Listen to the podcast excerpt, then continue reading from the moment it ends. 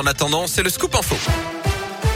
Et le journal, c'est avec vous, Gaëtan Barallon. Bonjour Gaëtan. Bonjour Yannick, bonjour à tous. On débute avec vos conditions de circulation. Seule difficulté à vous signaler actuellement sur les grands axes, c'est sur la RN 88 en Haute-Loire. Un accident signalé dans le secteur d'Issingeau et un ralentissement dans les deux sens de circulation à hauteur de Bessa-Morel. Soyez prudents et patients dans le secteur. Je vous rappelle aussi qu'il y a parfois, par endroit, un petit peu de verglas, notamment sur les hauteurs. Aujourd'hui, à la une, cet appel à témoins lancé à Firmini en cause la disparition inquiétante d'un adolescent de 13 ans. Il a quitté son domicile hier en fin de matinée.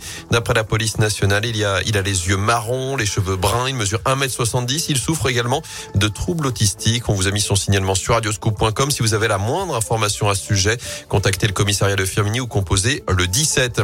Le secteur médico-social dans la rue, plusieurs centaines de manifestants ont défilé ce matin entre la Bourse du Travail et la préfecture à saint pour défendre notamment l'hôpital public en grande souffrance en pleine crise sanitaire. Autre rassemblement à 14h devant le bâtiment AB de l'hôpital Nord. Les manipulateurs radio du CHU et de l'Institut de cancérologie sont en grève ce mardi pour dénoncer des manques d'effectifs. Par ailleurs, un mouvement de grève perturbe également les cantines et les crèches. Aujourd'hui, ça concerne une dizaine d'écoles à saint et quatre crèches fonctionnent aussi partiellement. On vous a mis les détails sur radioscoop.com. À deux jours de cette grande mobilisation prévue dans l'éducation nationale, malgré le nouvel allègement du protocole sanitaire dans les écoles. Objectif simplifier la vie des parents, selon le ministre de l'Éducation nationale Jean-Michel Blanquer. Désormais, si votre enfant est cas contact, plus besoin de tests PCR ou antigéniques pour le premier test. Simplement, trois autotests fournis gratuitement à la pharmacie avec une attestation de l'école. Plus besoin non plus de courir récupérer votre enfant. S'il est cas contact, il peut rester en classe jusqu'à l'heure de la sortie scolaire. Dans l'actu aussi, faut-il rendre à nouveau les parrainages anonymes pour la prochaine présidentielle? C'est notre question du jour sur radioscoop.com. C'est aussi ce que proposent Jean-Luc Mélenchon et Éric Zemmour qui n'ont pas encore réuni selon eux les 500 parrainages d'élus pour la prochaine présidentielle.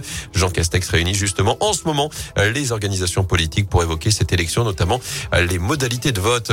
Dans ce contexte des menaces ou même des violences contre les élus, des chiffres en hausse, plus de 300 plaintes ont été déposées par des élus selon le ministre de l'Intérieur Gérald Darmanin.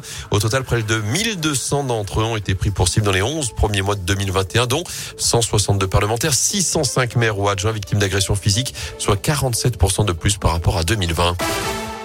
En sport, ce bon plan pour les amateurs de basket. La chorale de Rouen lance des abonnements mi-saison pour ne rien rater de la phase retour. Neuf matchs au programme à la Alvacheresse, notamment face à Lasvel, le Valois, Dijon. Le prochain rendez-vous dès vendredi soir avec la réception de Fos-sur-Mer. Des Verts invaincus à la CAD, la Coupe d'Afrique des Nations. Hier, le Gabon de Nubanga et la Guinée de Seydou sont imposés 1-0 respectivement face aux Comores et au Malawi. On suivra demain l'entrée en liste de la Tunisie de Wabi Kazri. Enfin, le duo Terre Noire sera-t-il la révélation masculine de l'année? Les deux frères Stéphane Otto et Raphaël Herrerias sont nommés pour les prochaines victoires de la musique le 11 février prochain. Clara Luciani et Aurel San sont les grands favoris de cette cérémonie avec quatre nominations chacun.